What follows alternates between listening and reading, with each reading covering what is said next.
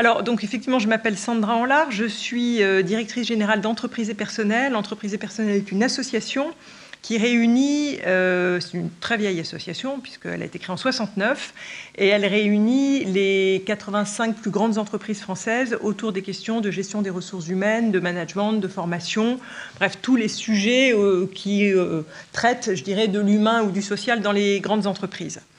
Euh, à, côté de ça, je suis directrice de recherche à Nanterre en sciences de l'éducation. Donc, j'encadre des thèses, je donne des cours. Euh, j'ai été professeur à l'Université de Genève avant de, prendre ce poste. Euh, donc j'ai une partie de ma vie qui est plutôt académique et plutôt dans la recherche.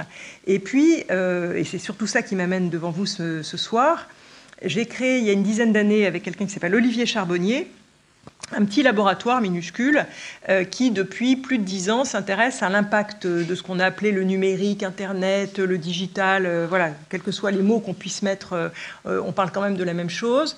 quel est l'impact du digital sur un certain nombre de, questions, à la fois de société et à la fois de, travail? On a commencé par travers, c'est un petit laboratoire dans lequel on a réuni à la fois des entreprises, à la fois des chercheurs, à la fois des gens du monde digital. Et on, avait vraiment besoin d'un lieu où se dire, mais il se passe énormément de choses, et mais euh, à quel moment on s'arrête pour se dire, mais il se passe quoi exactement, et comment est-ce qu'on peut analyser ce que le numérique est en train d'apporter, ou en tout cas euh, d'avoir comme impact sur euh, la société dans son ensemble. Et c'est ça qu'on essayait de démêler, qu'on essayait de discuter avec des regards différents pour essayer de mieux comprendre ce qu'on pouvait en faire. On a travaillé à peu près un peu plus de deux ans sur la question de l'évolution du rapport au savoir. Euh, et on a sorti un livre qui s'appelle Faut-il encore apprendre? Je le cite parce que euh, dans la discussion, si vous voulez qu'on aborde peut-être plus, des sujets autour de, euh, de l'apprendre, savoir, c'est le premier thème sur lequel on a travaillé. Ensuite, on a travaillé sur l'impact du digital sur la relation au travail, et c'est ça dont je vais vous parler ce soir. Ensuite, on a travaillé sur les compétences du futur, à nouveau pendant des périodes qui sont à chaque fois de 2-3 ans. Et on a sorti un livre qui s'appelle euh, Quelles compétences euh, pour, pour, demain ou je sais plus quoi, enfin un truc comme ça.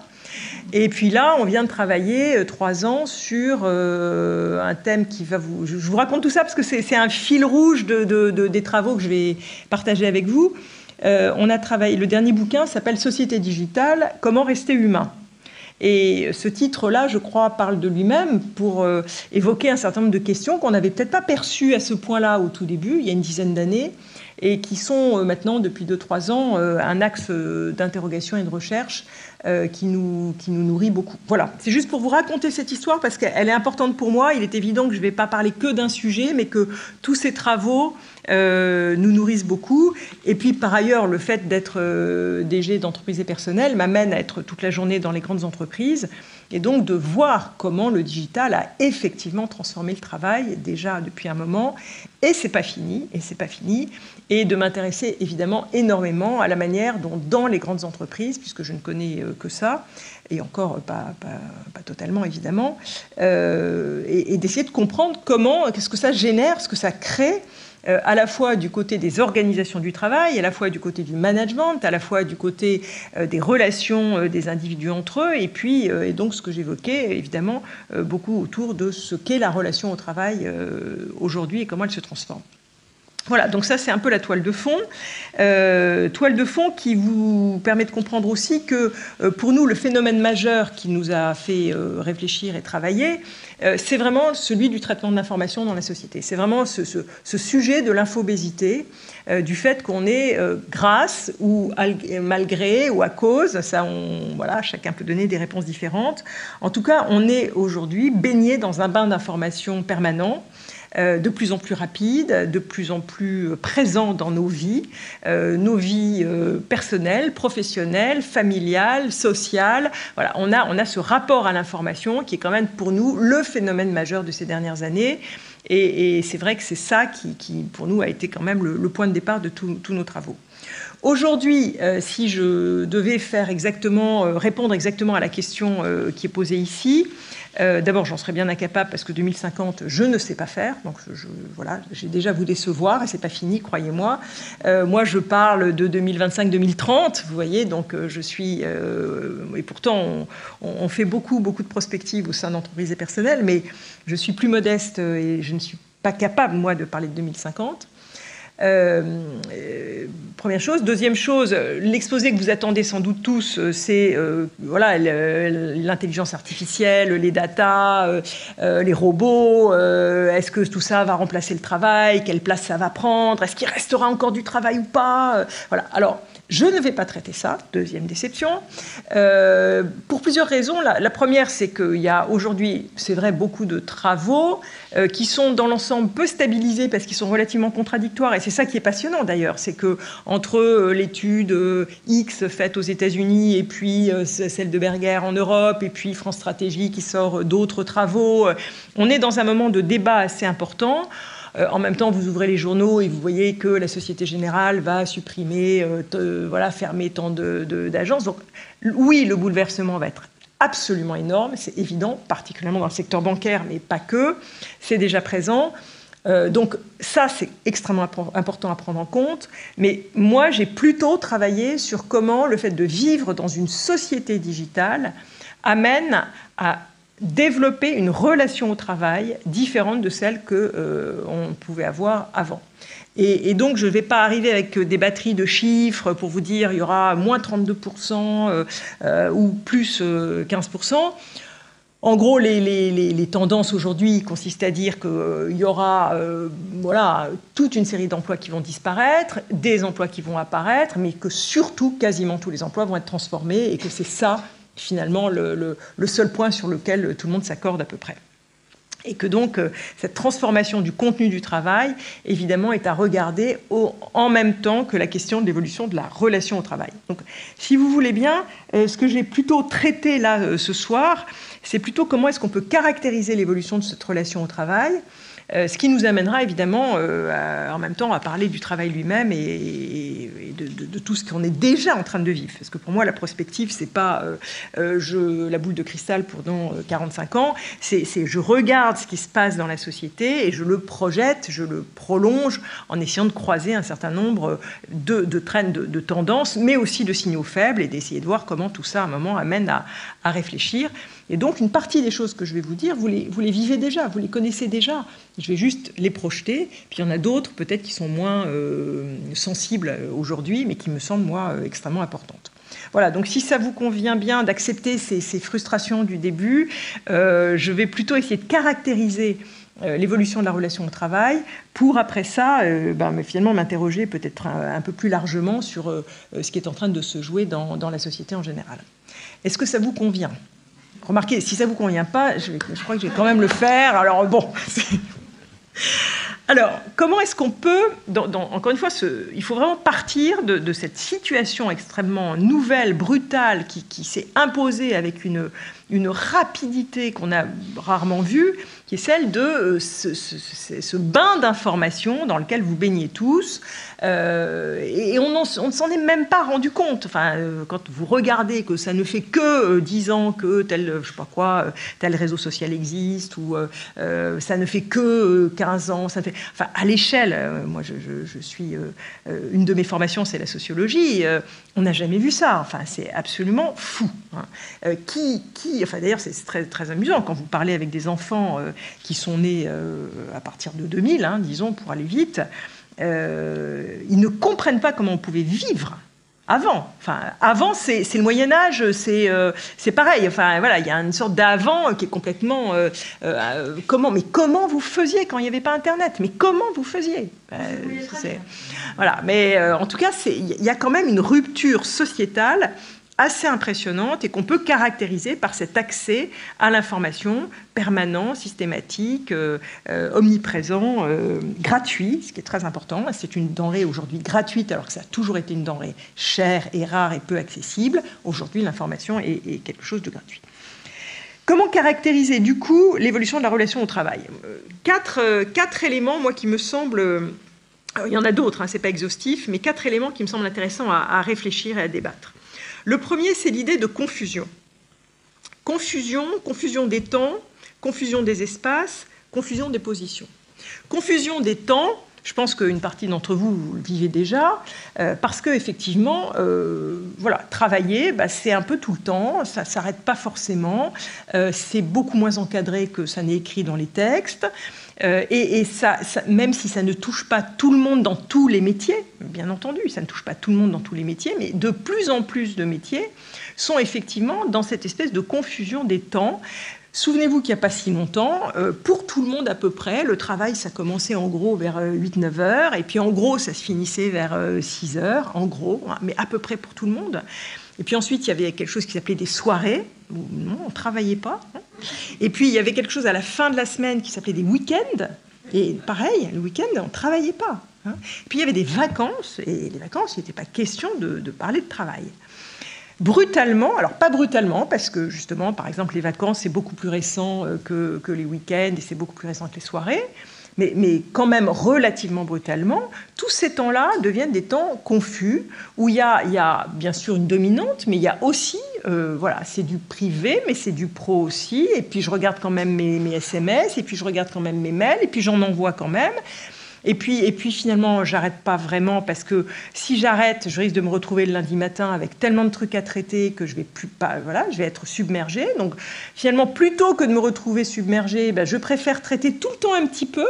Et puis finalement, j'arrête jamais. Hein. Et si je traite et si je bosse euh, maintenant euh, un peu le dimanche soir et puis un peu le samedi matin, c'est pour éviter que le lundi matin soit un cauchemar. Et puis si je bosse euh, mes vacances, mais je jette juste un coup d'œil, hein, c'est juste pour voilà, juste pour voir, etc. Bah, c'est parce qu'au retour des vacances, j'ai pas envie de me retrouver avec 450 mails, dont d'ailleurs les trois quarts sont totalement inutiles. Il faudra juste les jeter. voilà. Et en permanence, je veux éviter cette impression de surcharge cognitive, de surcharge mentale de, fait d'avoir cette impression, encore une fois, de trop plein de, choses à traiter. Et du coup, je me mets, je me mets, on se met tous à être tout le temps un petit peu connectés, puis un peu plus, et puis à prendre l'habitude euh, d'avoir finalement ce, ce flux d'informations. Cette confusion des temps, elle joue évidemment dans l'autre sens. Quand je suis au bureau, quand je suis au travail, ça ne me choque pas du tout d'envoyer des SMS à mes amis, d'aller euh, communiquer avec mes enfants, euh, de réserver un billet euh, vite fait sur Internet pour mon week-end, un billet de train, d'aller regarder les infos qui concernent des choses qui n'ont rien à voir avec le boulot. C'est absolument pas choquant, absolument pas choquant, c'est juste normal. Hein. et puis un peu de Facebook, et puis un peu de Twitter, et puis. Mais c'est normal. C'est normal. ce serait aberrant. Et d'ailleurs, quand, les, jeunes, il y a, 4-5 ans, rentraient dans des entreprises où on leur expliquait qu'ils ne pouvaient pas se connecter sur Internet, ils partaient en courant en disant Mais on est dans quelle. C'est quoi cette, cette entreprise? Donc, cette confusion des temps, elle joue dans les deux sens. Et, autrefois, là aussi, autrefois, c'est-à-dire il y a 12 ans, 15 ans euh, maximum, euh, souvenez-vous, quand on passait son temps à traiter des trucs perso au bureau, bah, c'était considéré comme euh, quelque chose de l'ordre de la faute. On n'avait pas à, traiter du privé au boulot. Hein. Aujourd'hui, c'est absolument impossible de, penser les choses dans. Et donc, vous voyez que ben, mon temps privé, mon temps pro, tout ça est complètement mélangé. Cette confusion des temps, elle, se joue avec une confusion des espaces. C'est-à-dire que, euh, évidemment, ça n'est possible que par euh, cette technologie qui me permet, effectivement, dans le métro, euh, dans les transports, dans les cafés, dans la rue, chez moi, n'importe où, effectivement, d'être connecté. Alors évidemment, il n'y aurait pas de confusion des temps s'il n'y avait pas de confusion des espaces. Mais ça veut dire quoi?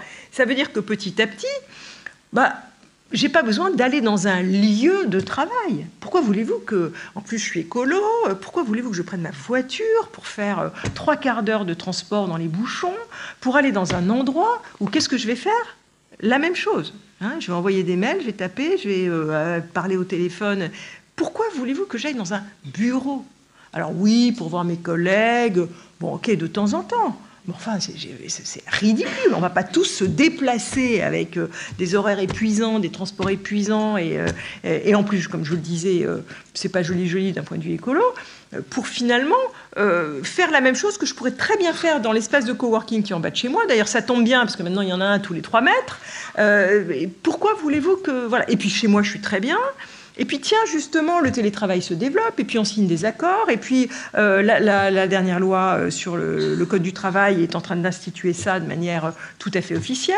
Chacun aura le droit demain de télétravailler. Il faudra vraiment de bonnes raisons pour l'en empêcher. Donc on a inversé la preuve de, la décision.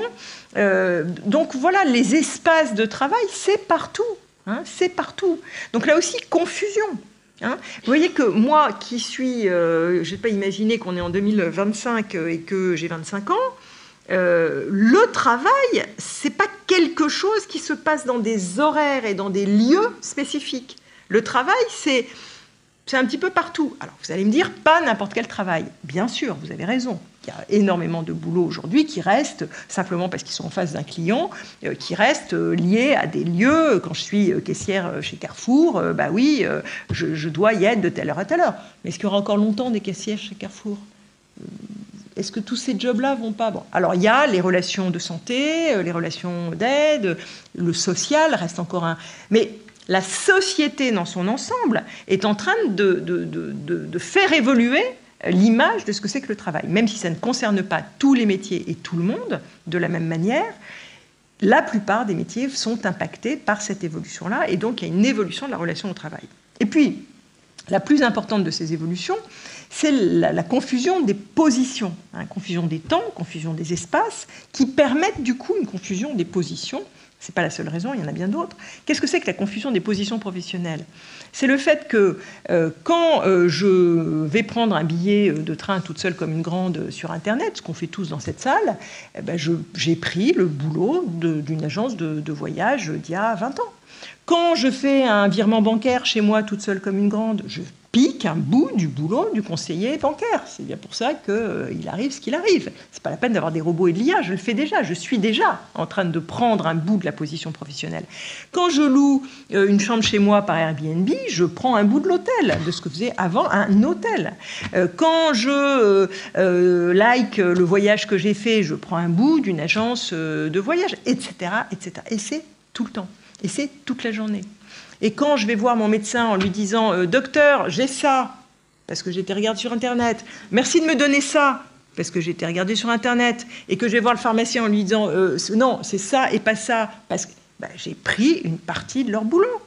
J'ai pris une partie de leur boulot, pour le meilleur et pour le pire. Mais en tout cas, ce fait de grignoter ce qui était autrefois des métiers bien précis, où euh, on avait ce métier, où on n'avait pas ce métier, quand on ne l'avait pas, quand on ne le connaissait pas, et eh ben, on était incapable d'interagir professionnellement, ça c'est en train de complètement changer. Donc là aussi, très grande confusion. Et cette confusion-là, qui est certainement celle qui est la plus importante, parce qu'elle a un impact énorme là aussi en termes d'emploi, sans parler même d'IA ou de robots, je le redis, cette, confusion-là, elle amène énormément de changements sur tout ce qui est identité professionnelle, sur tout ce qui, s'appelait autrefois la construction identitaire professionnelle qui faisait que je disais euh, à 16 ans, alors moi, plus tard, je serai ça, puis qu'ensuite je faisais un bout d'études pour être ça, puis qu'après ça, j'avais une expérience professionnelle dans ce métier, et qu'à un moment, vraiment, je disais, moi, je suis, je suis je suis, euh, peu importe, hein, caissière, psychologue, médecin, euh, euh, assistante maternelle. Mais voyez, j'avais une identité professionnelle bien marquée. Ça, demain, c'est vraiment interrogé. Ce qui évidemment pose toute une série de questions sur c'est quoi la relation au travail et du coup comment chacun se définira et, comment chacun se définira et comment déjà aujourd'hui des adolescents ont un mal de chien à se projeter Hein, sur cette question d'identité professionnelle. Parce que ces identités sont de plus en plus mouvantes, éclatées, euh, changeantes, transformées, etc. etc. Et ça, c'est quand même une énorme transformation euh, sociétale. Ça, c'est le premier point. Deuxième point, je vous rassure, j'allais plus vite sur les autres. Deuxième point, euh, qui caractérise pour moi l'évolution de la relation au travail, c'est l'idée de mise en scène de soi le monde du digital est un univers dans lequel, euh, finalement, du fait de ces confusions, du fait de ce que je vous ai dit dans ce premier point, où il va devenir extrêmement important que je raconte une histoire sur moi et que je sois capable de dire ce que je sais faire et ce que je ne sais pas faire. Le travail du fait euh, du, digital, mais même avant euh, du fait de tout ce qu'on autour de l'informatisation des, des, tâches, le travail est devenu de plus en plus invisible. Dans, il, y a, une, trentaine d'années, une vingtaine d'années, il était beaucoup plus facile régulièrement de voir ce que quelqu'un faisait, de voir comment il le faisait, de voir, de comprendre quel était le savoir-faire des, individus au travail. De plus en plus, du fait de cette euh, informatisation et puis de cette digitalisation, qui, sont deux, phénomènes majeurs, le travail est devenu de plus en plus invisible. Quand un enfant euh, demande mais euh, c'est quoi ton métier? Raconte-moi ce que tu fais. Alors il y a certains métiers qu'on connaît bien, où on peut, on sait qu'on a des points de repère et, on les connaît et ils ont été très bien. Mais il n'y en a pas tant que ça. Hein. il n'y en a pas tant que ça. Je reprends mon problème d'orientation professionnelle des, jeunes. Il n'y en a pas tant que ça qui sont bien identifiés, bien clairs, bien visibles. Mais pour une grande partie euh, des gens, eh ben, les gens disent euh, ben, j'ai du mal à t'expliquer, alors je fais ça, voilà pourquoi. Oui, mais tu fais quoi concrètement? Montre-moi. Ben, montre-moi. Il y a un machin qui s'appelle un ordinateur ou une tablette, etc. Et puis je bouge mes petits doigts en regardant un écran. C'est ça, travailler. Qu'est-ce que c'est que travailler? Je suis en train de traiter de l'information, d'envoyer des infos, de parler, de traiter, de trier, de... mais c'est très peu visible hein, dans beaucoup de métiers. Et, cette partie-là devient de plus en plus importante. Et du coup, du fait de cette invisibilité et du fait de cette confusion que j'évoquais, il devient de plus en plus important que je raconte une histoire sur comment je fais, pourquoi je fais, euh, ce que je sais faire, ce que je ne sais pas faire, que ce que j'y mets, le sens que j'y mets, euh, euh, l'envie que j'en ai, comment je m'y prends, etc. Et ça, c'est complètement cohérent avec les réseaux sociaux. Or, la génération qui est née dans le digital, elle est aussi sur les réseaux sociaux. Le digital, ce sont les réseaux sociaux pour beaucoup. Hein, pour beaucoup de temps, pour beaucoup de... Enfin, les chiffres ne cessent d'augmenter sur le, temps que les, adolescents, et, pas que les adolescents, hein, euh, passent sur les différents réseaux sociaux. Et, donc, vous voyez qu'il y a quelque chose de très cohérent qui se dessine sur comment je me mets en scène, comment je raconte ce que je sais faire, comment je... Dans les startups aujourd'hui, on ne recrute beaucoup moins sur des diplômes, on recrute sur, effectivement, montre-moi euh, comment tu gères tes réseaux sociaux, montre-moi comment tu es euh, euh, connecté avec X personnes dans X réseaux, etc. etc.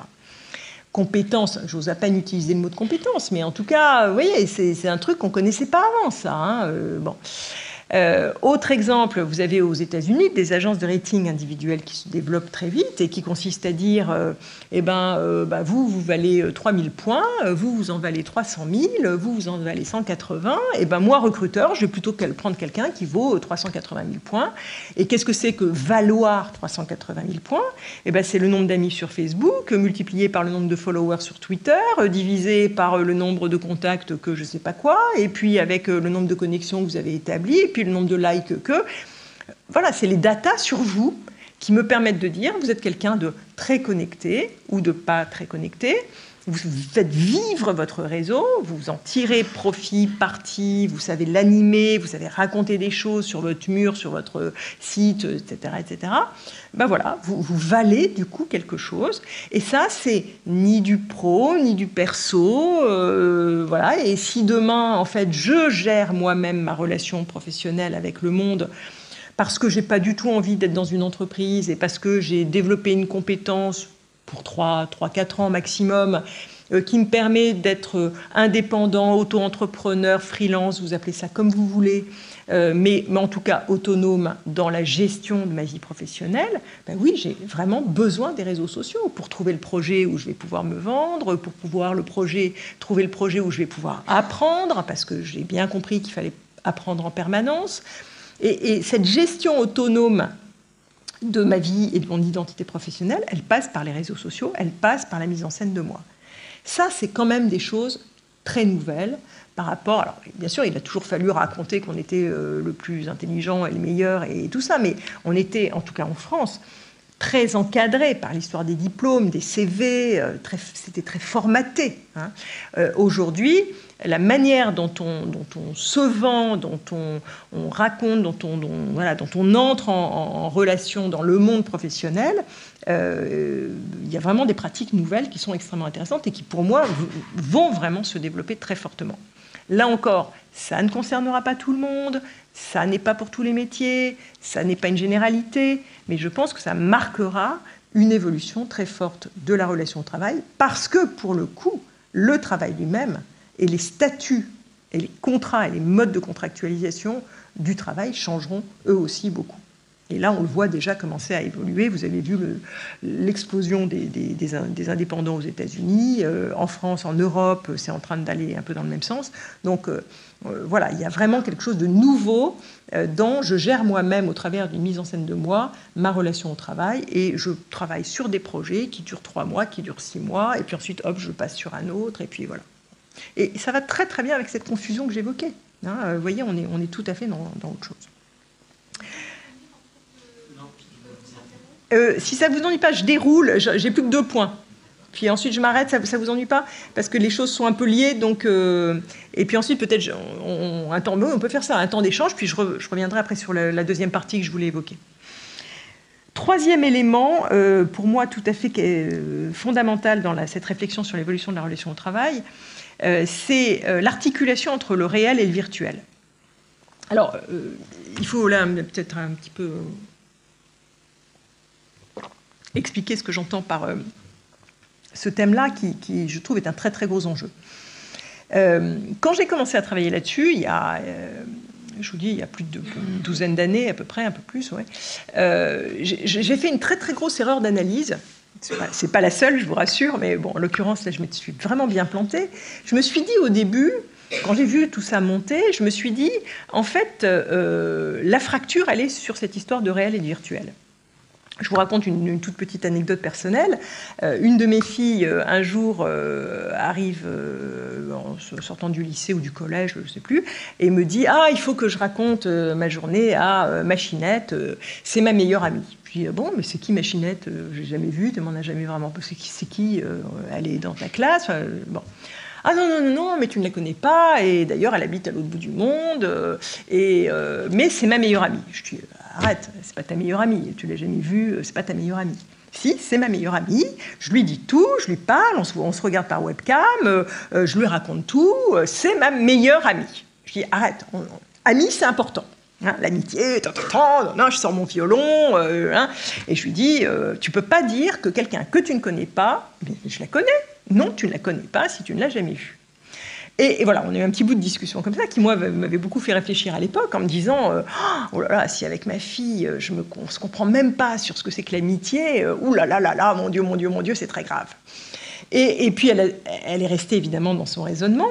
Et, je me suis rendu. Enfin, voilà, et mon erreur d'analyse, elle, est beaucoup autour de ça. Elle a été de penser que pour moi, le réel, ben, ce sera toujours le réel physique, alors que pour elle, le virtuel, c'était du réel. Et que pour moi, le virtuel ne peut pas être du réel ne pouvait pas être du réel. Et puis, ce qui est très intéressant, c'est que sur cette fracture-là, il y a des tas de choses qui se sont passées, et en particulier, il y a eu une intelligence de l'articulation entre le réel et le virtuel. Et aujourd'hui, je pense que vraiment les choses ne sont pas du tout comme je les avais pensées ou prévues. Et je pense qu'aujourd'hui, on est dans une société qui, euh, articule, qui fait rebondir de l'un à l'autre en permanence. Une société dans laquelle, euh, oui, on peut tout à fait euh, communiquer avec plein de gens à distance, mais on est aussi capable en deux clics d'organiser un apéro géant. Et alors là, c'est très très très réel. Hein. Il n'y a pas de problème. Hein. On est très très physique. voilà. On se retrouve à telle heure, à tel moment. Et puis, et puis, euh, le réel, c'est quelque chose qui est enrichi par le virtuel. Hein. Euh, la réalité augmentée prend une place de plus en plus importante, euh, que ce soit dans la société, que ce soit dans, les entreprises. La réalité virtuelle est en train de bouleverser totalement, par exemple, le, champ de, la formation, qui est mon domaine de recherche. donc, Pokémon Go, c'était fascinant, comme je, pense que vous avez tous été fascinés par ce jeu. Qu'est-ce qui a joué à Pokémon Go? Mon fils. Euh, mais, un phénomène fascinant, hein, la façon dont tout d'un coup, avec du virtuel, je regarde le réel, qui n'est plus le réel, qui, est du réel alimenté par du virtuel. Vous voyez, ces espèces d'inversion ou d'aller-retour euh, permanente, on est en train d'inventer une sorte d'univers où, finalement les choses sont beaucoup moins tranchées euh, et qu'en tout cas on ne peut pas opposer, comme je l'avais fait, le réel et le virtuel. On ne peut pas opposer, et en même temps, j'en parlerai peut-être dans la deuxième partie, je pense que ça pose des questions euh, philosophiques, ontologiques, extrêmement fortes, parce que si effectivement le réel est en train de, prendre une autre définition, ça ne peut pas être neutre euh, dans les rapports qu'on a les uns avec les autres et dans les rapports qu'on a dans la construction de soi, tout simplement. Donc, il y a là un enjeu majeur, mais ce que je constate, c'est que dans le boulot, cette articulation du réel virtuel est de plus en plus importante et de plus en plus présente. Je vais prendre quelques exemples. J'ai parlé du télétravail tout à l'heure. Effectivement, vous avez des équipes de travail qui, bossent ensemble et qui ne se voient pas et qui, qui se, voilà, et, qui ont une autre manière de fonctionner, qui ont une autre manière de collaborer et qui sont dans une forme de réalité collaborative euh, qui n'est pas du tout celle qu'on aurait pu inventer euh, il y a simplement 20 ans. Je prends un autre exemple, le e-learning qui s'est évidemment beaucoup développé et, qui pour moi, toute petite parenthèse, n'est pas du tout une innovation euh, pédagogique. Hein. Je pense que ça a souvent assez peu d'intérêt en termes pédagogiques. En revanche, c'est très intéressant de voir comment le e-learning ne marche que, je pousse un peu le bouchon parce que ce n'est pas complètement vrai, que s'il y a des, moments de, de rencontres physiques. C'est là aussi ce qu'on appelle le blended learning, c'est-à-dire où il y a à la fois du e-learning, à la fois euh, de, de l'échange physique, euh, et quelque chose de très puissant. Euh, le management à distance, quand mon équipe euh, concerne des gens qui sont partout dans le monde, euh, quelle est la nature des relations que je suis en train de tisser? Donc tous ces sujets-là, et tous ces sujets, comme je disais tout à l'heure, qui font que le travail lui-même devient souvent extrêmement virtuel, extrêmement abstrait au sens où très peu tangible, sont des choses qui changent profondément ce que veut dire pour moi travailler et comment du coup on est en train d'inventer une intelligence de ces sujets-là. Dernier point, enfin dernier point, euh, là, hein, je ne voudrais pas du tout réduire mon, propos uniquement à ces quatre points, il y a des tas d'autres choses à dire. mais le dernier point sur lequel euh, moi je, suis euh, extrêmement intéressée d'essayer de, comprendre ce qui se passe, et là je vais être un tout petit peu plus longue, puis après ça je vous donne la parole, promis. pour moi, une des caractéristiques du monde digital, c'est la place des émotions. C'est la manière dont cet univers-là est un univers qui, se nourrit et qui a besoin euh, d'être sur un registre émotionnel très fort. Alors je m'explique. Euh, je vous ai parlé comme premier point, hein, pour moi fondamental, la, rupture, elle est autour de cette question d'infobésité, hein, de ce trop-plein d'informations dans lequel on baigne. Ce trop-plein d'informations fait qu'une des questions centrales du monde digital est la question de l'attention. Hein, je, vous fais tous les paris que vous voulez sur le fait que c'est ça la question de demain matin. ce ne sera pas la seule, mais en tout cas, elle sera absolument cruciale et elle l'est déjà dans beaucoup d'entreprises. La question de l'attention, ça veut dire quoi? Ça veut dire que face à cette infobésité, l'enjeu majeur, c'est pas que vous consommiez, comme ça a pu l'être dans les années précédentes, mais c'est que je capte votre attention trois dixièmes de plus que l'info qui va vous arriver sur votre smartphone, que euh, le message qui, que la photo que, que l'Instagram que, que, etc., etc. Capter votre attention est un élément absolument fondamental et le monde digital se bat sans arrêt, hein, toutes ces, ces, sociétés digitales se battent pour arriver à capter votre attention et vous retenir, vous retenir un petit peu.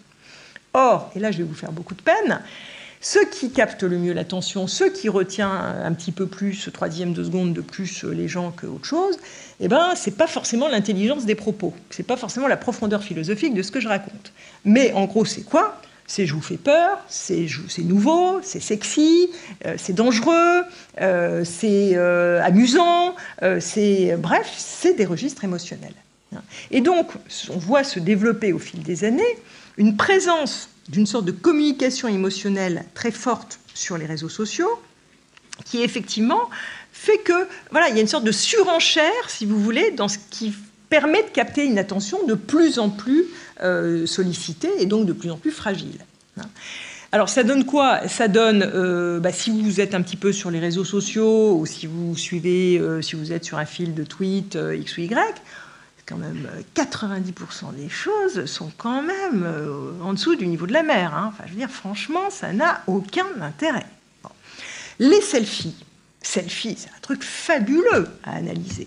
Les selfies, c'est quoi? C'est moi, moi, d'accord, avec derrière vaguement, euh, je sais pas quoi, un monument ou rien d'ailleurs, moi, moi en train de prendre mon café, moi en train de sourire, moi en train de dire bonjour, moi en train de, des trucs, mais on s'en balance, franchement. Et je vous envoie ça, et vous me renvoyez, moi en train de prendre mon café, moi en train de sortir dans la rue, moi en train de dire bonjour à la dame, moi, enfin des trucs, toujours aucun intérêt. et vous avez, je pense, tous regardé les chiffres des selfies, euh, c'est une explosion absolument hallucinante, on passe notre temps à s'envoyer des trucs inutiles, qui n'ont aucun intérêt, aucun intérêt. Mais si vous regardez ça avec un regard de sociologue, euh, évidemment, c'est passionnant. Parce que c'est quoi? Ça veut dire que je suis en train de vous dire, euh, j'existe. et puis je me souviens que tu existes, puisque je t'envoie une photo de moi. Donc qu'est-ce que je fais? Je crée du lien. Alors, ce n'est pas un lien d'une profondeur inouïe, hein, mais je crée du lien. Et puis vous me répondez, donc vous me dites que vous existez. Alors ben voilà, c'est bon, hein. euh, on existe chacun, et puis on se le dit 43 euh, fois par jour, euh, j'existe, j'existe, existe, existe, voilà, voilà. Mais ça n'a pas beaucoup d'autres valeurs. C'est remarqué, avant, qu'est-ce qui se passait? On se rencontrait, on se disait bonjour, ça va, oui, ça va, et toi, ça va, oui, moi, ça va. Passionnant. Hein. Donc il ne faut pas non plus caricaturer, on n'est pas forcément... Euh, bon, ça a toujours existé, hein, cette, communication, on en a besoin, elle a été très bien analysée. Mais là, on atteint quand même des summums qui sont extrêmement intéressants à analyser. Autre exemple de cet univers euh, qui suscite, enfin qui s'appuie, qui, utilise les émotions, c'est les émoticônes. Je pense que vous, utilisez tous euh, maintenant dans vos, dans vos, SMS divers et variés, vous utilisez tous des smileys, voilà. Hein. Euh, c'est sympa, c'est cool, c'est gai, euh, c'est rigolo, et puis surtout, ça évite de parler. Hein. Donc on n'est plus dans le langage. Quand on n'est plus dans le langage, normalement, euh, il faut avoir des petites lumières, tiens, c'est marrant, qu'est-ce qui se passe? Et puis, c'est une espèce de communication, mais de non-communication. Quand je vous envoie un clin d'œil à la fin de mon, petit message, qu'est-ce que j'ai voulu dire? Je vous envoie un clin d'œil. Ça veut dire quoi? Ben, Je ne sais pas. Puis d'ailleurs, vous non plus, vous ne savez pas. Mais c'est sympa. C'est sympa, c'est cool, on est tous très contents. Hein on a communiqué. Mais vous voyez, on communique des, des petits bouts d'émotions tout le temps, de plus en plus, qu'on n'explicite pas, qui font qu'on conserve du lien euh, social, mais euh, sur lesquels il y a quand même, on est quand même dans des, dans des bains euh, d'ambiguïté très très forte dans la nature de, cette relation. Alors je dis, encore une fois, je ne dis pas que ça n'existait pas avant, c'est le propre de toute communication sociale, mais ça me semble particulièrement présent, particulièrement intéressant à regarder. Je pourrais prendre des tas d'exemples, hein, le succès de Snapchat, enfin, il y, a des tas de, de signaux Instagram, voilà, où on est, en train d'aller vers des, dans des univers où il y a de moins en moins de langage, de plus en plus, ou, un langage très pauvre, parce que vous savez qu'on n'a jamais autant écrit euh, qu'aujourd'hui, jamais. Un enfant n'a jamais autant écrit qu'en 2017. Simplement, ce qu'il écrit et avec une forme euh, d'orthographe assez particulière, euh, voilà, la nature de la communication est quand même assez spéciale. Donc, tout ça, ça ne peut pas ne pas toucher le monde du travail et la relation au travail. Tout ça, quand c'est dans la société, ça rentre dans l'entreprise, toujours. Et là, encore plus sans doute qu'avant. Et, ça fait qu'au sein des entreprises, on voit aussi se développer ce type de communication qui est extrêmement euh, difficile à cerner, qui est extrêmement difficile euh, à, qualifier, mais, qui est une, transformation très très forte dans les entreprises françaises traditionnelles jusqu'à l'arrivée du digital et cette évolution la communication était plutôt rationnelle, était plutôt maîtrisée, était plutôt sur de, l'information ou des données qui étaient euh, transmises. Enfin, on était quand même dans des univers de... En tout cas, on essayait. Je ne dis pas qu'il euh, n'y avait pas plein d'autres choses qui se passaient, mais en tout cas, il y avait une part plus grande euh, d'une communication rationnelle. Aujourd'hui, il y a vraiment quelque chose d'autre qui change. Ça, c'est le premier volet de la dimension émotionnelle. Le deuxième volet sur lequel je voudrais quand même dire un mot, même si on peut en reparler après, c'est que, euh, et là je vais quand même peser mes mots euh, parce que, parce que je, il se trouve que je travaille dans, des groupes de travail sur ce sujet-là, se développe aussi du fait de, cet univers des vrais phénomènes d'addiction. Et, ça, euh, c'est pas que les, ados devant leurs jeux vidéo, machin, enfin tout ce qu'on a raconté, etc. C'est dans les entreprises. Hein dans les entreprises, vous voyez de plus en plus de gens qui n'arrivent pas à décrocher, vous voyez de plus en plus de gens quand ils ont, je ne sais pas du tout, j'imagine que ça ne vous arrive pas du tout, mais quand ils ont perdu, euh, cassé, oublié euh, leur téléphone, sont dans un drôle d'état, pas bien, hein, ils sont pas bien du tout, ils sont quand même hyper anxieux et tendus, pas bien, euh, etc. Enfin, il y a une sorte de malaise quand même très très fort. quand ils veulent arrêter, ils n'y arrivent pas. Euh, alors vous savez que nous avons en France maintenant un droit à la déconnexion, mais il a quand même fallu que ce soit un droit. à la déconnexion. Enfin, vous voyez, je pèse mes mots. Enfin, c'est quand même, euh, hein, bon, quand même pas rien d'en arriver là pour faire que euh, les gens puissent dire trop c'est trop. À un moment, il va falloir que je m'arrête, mais j'y arrive plus. Comment je fais Apple a une filiale, une petite filiale qui va très très bien, qui, a, qui vend des coques de smartphone pour pouvoir prendre sa douche avec son smartphone. Parce que déjà, je vais dormir avec, je ne vais pas m'en séparer quand même pendant la nuit. On ne sait jamais si jamais j'ai un message important, je ne vais pas m'en séparer. Mais même quand je prends ma douche, non, je ne peux pas le quitter parce qu'on ne sait jamais si j'ai un message important. Hein bon. Et vous voyez des gens qui ont des boulots, mais qui n'ont rien d'extraordinaire, qui ne sont pas du tout dans l'urgence, enfin, voilà, qui vivent en permanence dans l'urgence, avec un niveau de stress et un niveau alors d'engagement, d'application, je ne sais pas s'il faut dire ça ou utiliser d'autres termes, euh, qui est absolument fascinant. Fascinant. Et aujourd'hui, dans les entreprises, on commence à réagir. On est en train de, enfin, dans certaines boîtes, pas du tout la majorité, euh, de dire que les réunions de travail, à partir de maintenant. Euh, on va arrêter de les faire avec des gens qui sont en train d'écouter quelqu'un qui parle tout en répondant à leur SMS et tout en envoyant des mails et tout en regardant le PowerPoint du machin, du truc et tout en... Voilà, on va arrêter, arrêter parce qu'on devient tous fous. On va faire des réunions plus courtes et puis on va tous laisser notre téléphone à l'entrée comme on laissait son colt à l'entrée du saloon euh, dans les bons vieux westerns parce que sinon on va tous devenir fous. Et il y a quelques boîtes qui commencent à comprendre ça et quelques boîtes qui se disent il faut qu'on change la manière de vivre ensemble euh, parce que vraiment il y a un problème. Euh, euh, et puis tous ces gens qui vivent comme ça, ils ont un truc curieux, c'est qu'ils sont super fatigués le soir qui sont crevés. Il y en a même qui sont légèrement épuisés, et il y en a même qui sont en burn-out, et il y en a même des risques psychosociaux. Alors, je ne veux pas vous sortir encore une fois le violon, mais néanmoins, je pense qu'il y a un rapport entre la charge cognitive qu'on demande aux gens d'assumer dans le monde professionnel et, euh, tous ces phénomènes hein, qu'on ne cesse d'analyser. Ça veut dire quoi, ce que je dis là?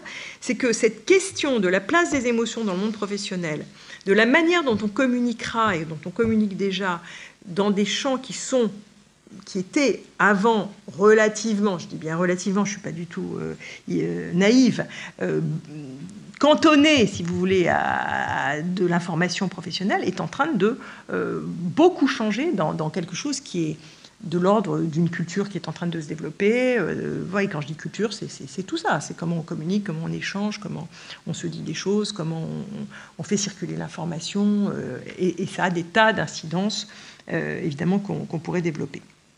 Voilà, c'était mes quatre points. Confusion, et vous voyez que cette confusion, elle, joue jusqu'au bout. Hein. c'est vraiment quelque chose qui explique. Euh, du coup, euh, comment est-ce que je raconte un travail de plus en plus liquide, de plus en plus invisible? Euh, Du coup, comment est-ce que j'articule le réel et le virtuel? Parce que je vis dans ces deux mondes et que ces deux mondes-là, il faut arriver à les combiner, j'ai envie de dire, avec la place des outils évidemment là-dedans. Et puis euh, la place des émotions. Euh, donc tout ça, pour moi, c'est comment la société digitale est en train de transformer la relation au travail. Non pas, donc je ne vous ai pas parlé du travail lui-même, mais bien euh, de ce que voudra dire pour quelqu'un demain je travaille ou je veux travailler ou je vais travailler. C'est une partie du sujet. Je vous propose dans un deuxième temps d'en venir à d'autres thèmes. alors, tout ça, finalement, m'amène euh, à, d'autres réflexions, mais je vous rassure, hein, j'ai quasiment fini, euh, m'amène... Euh, ce que j'essaye de, voir sur cette base-là, c'est de dire, mais alors si tout ça, ça bouge, comment est-ce qu'en face, les entreprises bougent aussi? C'est-à-dire comment tout ça a aussi un impact du côté des organisations du travail? Et comment est-ce qu'évidemment on ne peut pas raisonner que du côté de l'individu, mais on est aussi obligé d'interroger les réactions, ou en tout cas les, interactions avec le monde professionnel du côté des organisations. Et là, effectivement, il y a énormément de sujets qui, euh, émergent. je ne vais, pas les développer, je vais juste vous les citer. La première chose, c'est que je pense que euh, demain, les formes d'organisation, euh, pour partie, non pas toutes, je pense qu'il y aura encore des grandes entreprises, mais qui seront beaucoup plus des organisations situées dans un écosystème, c'est-à-dire autour de ces grandes entreprises, bah, il y aura effectivement euh, des indépendants, euh, des, start up euh, des PME, des ETI, des, et tout ça dans un maillage sans doute beaucoup plus fort qu'aujourd'hui. Ça, c'est une première forme. Mais sinon, il y a une autre forme d'organisation qui, pour moi, sera très présente. C'est une organisation en communauté. Hein. C'est-à-dire que je pense que pour toute une série de métiers de demain, il n'y aura plus une entreprise dans laquelle je vais travailler parce que j'ai un contrat de travail avec une relation de subordination, etc. Mais j'appartiendrai à des communautés qui seront des communautés qui fonctionneront plutôt sur des logiques de projet, qui seront capables de vendre du collectif, parce que je ne vais pas forcément être tout seul euh, comme ça à, vendre uniquement mes compétences, mais très, très certainement, il y aura une partie d'indépendants, et il y aura une partie de cet indépendant qui sera dans des communautés.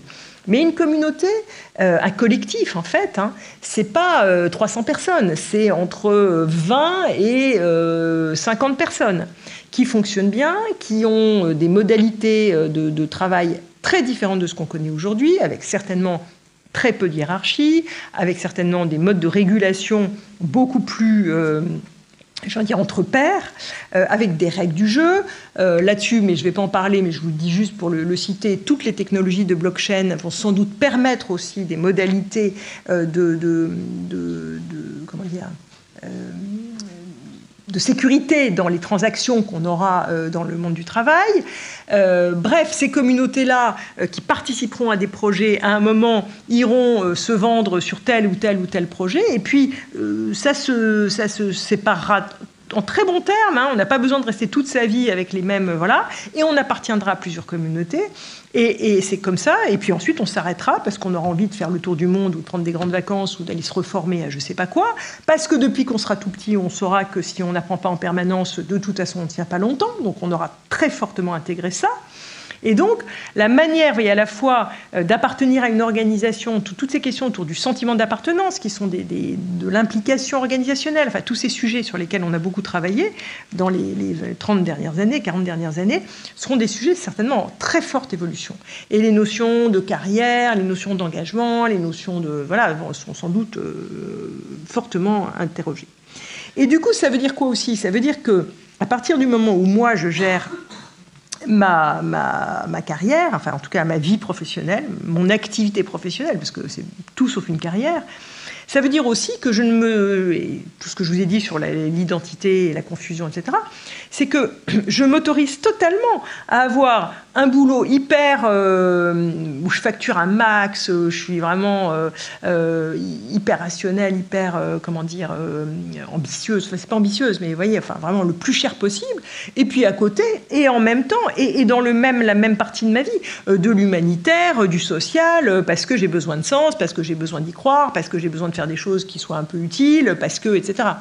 Donc, et tout ça cohabite. Je ne suis pas, alors que jusqu'à maintenant, enfin, le fait que, euh, ce qui est écrit dans le papier, que les jeunes ont besoin de sens, je suis désolée, c'est pas nouveau. On voyait déjà ça il y a 30 ans dans les études sociologiques. C'est pas un phénomène nouveau. Le fait que les gens ont besoin de sens au travail est un grand classique, contrairement à ce qu'on dit. Hein. On a tous eu besoin de se dire simplement le sens, on le trouvait parce que EDF me donnait le sens, parce que France Télécom, parce que La Poste, parce que Renault, parce que tout ce que vous voulez, me donnait ce sens. Et j'adhérais à ce sens. Aujourd'hui, euh, le sens, effectivement, je vais, je vais aller le, trouver ailleurs, parce que la grande entreprise, pour moi, ne représente plus, ne porte plus de la même manière ce sens. Mais ne disons pas que tout d'un coup, on a une génération euh, qui a besoin de sens alors qu'on n'en avait pas besoin euh, il y a 30 ans. Et puis, attention, ça aussi, c'est un point sur lequel je voudrais beaucoup insister une des, un des, c'est un peu loin à développer, mais un, des grands effets du digital, c'est l'hétérogénéité. Hein. ça veut dire que on, on, est dans une société de moins en moins euh, avec une seule euh, norme. Hein. On n'est pas euh, tous aspirant à la même chose, avec le même modèle. la réussite, c'est ça, et puis c'est pas autre chose. Il y a de plein de formes qui sont en train d'émerger sur ce que ça veut dire réussir, réussir sa vie, réussir sa carrière, réussir sa famille, réussir sa vie sentimentale, réussir. Vous pouvez prendre sur tous les sujets. On, est dans quelque chose de de plus en plus hétérogène. On est aussi dans une société de plus en plus diverse. Hein. et cette diversité socioculturelle, euh, religieuse, euh, euh, politique, elle, fait que apprend à vivre avec tout ça. On apprend à vivre en disant non, il n'y a pas un modèle, euh, euh, l'homme blanc euh, qui réussit et qui... c'est fini. On est dans autre chose. Et cette autre chose est en train d'émerger et, de, à la fois de déstabiliser, bien sûr que ça fait peur tout ça, mais dans les entreprises, c'est flagrant. Flagrant, les entreprises apprennent à gérer ce qu'on appelle la diversité qui est quelque chose qui change radicalement la vision qu'on peut avoir de comment on vit ensemble dans une entreprise, comment on fait ensemble. Et c'est pas simple, mais évidemment, c'est quelque chose d'absolument prodigieux quand on arrive à, le penser ensemble comme quelque chose de, partagé. Et c'est aussi c'est euh, la société digitale. Donc des formes d'entreprise, des formes d'organisation du travail, des formes de motivation et de, et de relations euh, au travail qui seront sans doute beaucoup plus diverses et beaucoup plus hétérogènes que ce qu'on a connu, euh, qui seront marquées par le fait que la techno permet des choses qui n'étaient pas permises avant. Et, du coup, en, conclusion, je voudrais juste terminer en disant quels sont pour moi les trois grands enjeux, alors je ne sais pas si c'est le bon mot, mais en tout cas les, trois sujets sur lesquels euh, je, travaille aujourd'hui avec Olivier Charbonnier euh, et qui nous voilà, qui, font qu'on a sorti ce dernier bouquin, enfin qui, qui va sortir, pardon. voilà, trois, trois questions hein, qu'on interroge dans, ce livre, compte tenu de ce je m'éloigne un petit peu du travail, mais bon. Premièrement, ce que je vous disais sur l'attention, pour moi, c'est la question du rapport au réel. Hein. Et je pense que là, on, a des vrais sujets, et ce n'est pas, pas en contradiction avec ce que j'ai dit sur virtuel réel, hein. mais euh, qu'est-ce que le réel dans le monde de demain hein. Y compris s'il est sur euh, les réseaux, ça m'est égal. Je voudrais qu'on se mette d'accord, qu'on comprenne mieux ce que c'est que le réel de demain. Qu'est-ce que c'est que ces mondes d'avatar, ces mondes euh, voilà, où, on, ne touche plus, où on ne fait plus, où on, moi j'ai des tas de questions sur la formation, hein, j'ai ce sujet-là tout le temps. Qu'est-ce que ça veut dire qu'apprendre dans une société où euh, on nous dit qu'on va apprendre euh, euh, en dehors du lieu de travail enfin, bon, Bref. Donc la question du rapport au réel et de ce que représente le fait d'être dans le réel et qu'est-ce que le réel? Est-ce que c'est le physique? Est-ce que c'est voilà. Et comment ça, ça permet de se construire? Pour moi, c'est un sujet extrêmement important. Premier sujet. Deuxième sujet, euh, là aussi pour moi très important, c'est toute la question du rapport à l'autre. Je, dis bien que le premier, hein, le réel, pour moi, c'est à voir avec l'attention. Hein, parce que le réel, c'est aussi ce à quoi je fais attention. Qu'est-ce que ça veut dire faire attention quand je suis en permanence sollicité par un monde d'informations qui circulent? Rapport à l'autre. Il y, a, un livre euh, absolument passionnant euh, d'une anthropologue du MIT qui s'appelle Shirley Turkle, qui a écrit un livre qui s'appelle, je vous dis le titre parce que c'est, euh, pour moi c'est ça, Seul ensemble. Son livre s'appelle Seul ensemble. Hein. Et ça n'est que euh, de la recherche, hein, c'est un bouquin vraiment de recherche, euh, pour dire qu'est-ce qu'on vit, hein, comment les relations humaines sont en train d'évoluer dans des univers où on passe son temps à s'envoyer des selfies, des machins, des trucs, on est tout le temps en communication, dans lequel de plus en plus on va avoir des robots qui vont nous accompagner de la naissance euh, à notre mort, dans laquelle on va interagir de plus en plus avec de la technologie, dans laquelle on délègue à la technologie énormément de choses, à commencer par notre mémoire, et c'est pas rien, et c'est pas rien, et nos savoirs, et nos connaissances, et euh, etc. Quelle, va être la nature euh, des relations interpersonnelles euh, et, comment on va les tisser et sur quelle base Et est-ce qu'un réseau social, c'est comme ce qu'on nous raconte hein, euh, Moi, chaque fois que j'entends ce, mot tellement banal maintenant, des amis, hein, des amis. Voilà, j'en ai parlé tout à l'heure. Euh, j'ai 3500 amis sur Facebook. Ah bon, parce que moi, j'en ai qu'une dizaine hein, dans ma vraie vie. Alors, je suis vraiment nulle, mais bon, voilà. Enfin, oui, toutes ces questions-là. Donc ça, ça me semble aussi un sujet extrêmement important. Et puis, dernier sujet que j'ai évoqué aussi, c'est tout ce rapport à l'addiction, c'est-à-dire c'est tout ce rapport à soi en fait. Hein. Comment est-ce qu'on arrive à reprendre la main sur comment on veut vivre avec le digital? Le digital, c'est fabuleux, prodigieux, ça permet à la grand-mère de communiquer avec son petit-fils qui est à l'autre bout du monde, ça permet à n'importe qui d'apprendre des trucs fantastiques, ça permet, ça permet, ça permet. Ouais, et à quel moment ça bascule? Et à quel moment on dit stop, euh, on va arrêter d'avoir euh, une vie familiale où chacun est derrière son écran, par exemple, c'est quand même la réalité dans de plus en plus euh, de, familles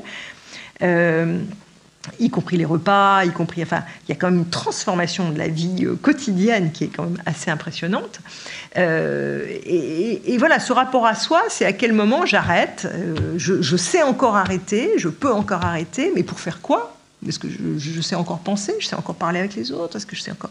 Voilà. Et ça, c'est des questions évidemment qui sont à la fois très individuelles, mais je trouverais vraiment nécessaire qu'on puisse avoir une réflexion collective, politique sur ces dimensions-là. Parce que là, on est en train de, quand même de parler de comment on va vivre ensemble et comment on, décide de prendre la main sur cette vie ensemble, cette vie en commun. Et, moi, si j'ai un seul message, c'est vraiment de dire construisons ensemble une société digitale que nous avons choisie, que nous voulons, Et arrêtons de penser que c'est inéluctable. Arrêtons de penser que, oh bah de toute façon c'est comme ça ma bonne dame, hein, parce qu'il euh, il y a Google et il y a Facebook et bah voilà quoi. Et je suis pas du tout, je, notre position c'est ni technophile ni technophobe. Je trouve débile les gens qui sont fascinés dès qu'il sort un nouveau machin et qu'il faut absolument aller acheter la dernière version de. Je trouve ça. les pauvres. Et je trouve ça débile les gens qui passent leur temps à dire oh, c'est horrible, mon fils ne lit plus, euh, nous sommes tous devenus débiles. Et euh, c'est ni l'un ni l'autre. C'est qu'est-ce que nous, on veut en faire ensemble. Voilà, ça c'est le sujet. Et comment on fait pour que ce monde d'Internet ne, ne construise pas mécaniquement de l'exclusion des gens qui vont pas suivre. comment cette société, elle reste une société de cohésion, malgré tout, avec toute cette diversité, et comment le digital n'est pas quelque chose qui, couple la société avec d'un côté ceux qui, et puis de l'autre côté ceux qui suivent pas. Voilà, ça pour moi, c'est vraiment des enjeux euh, qui sont entre nos mains. Hein. Personne n'a la réponse. Voilà, merci de votre attention.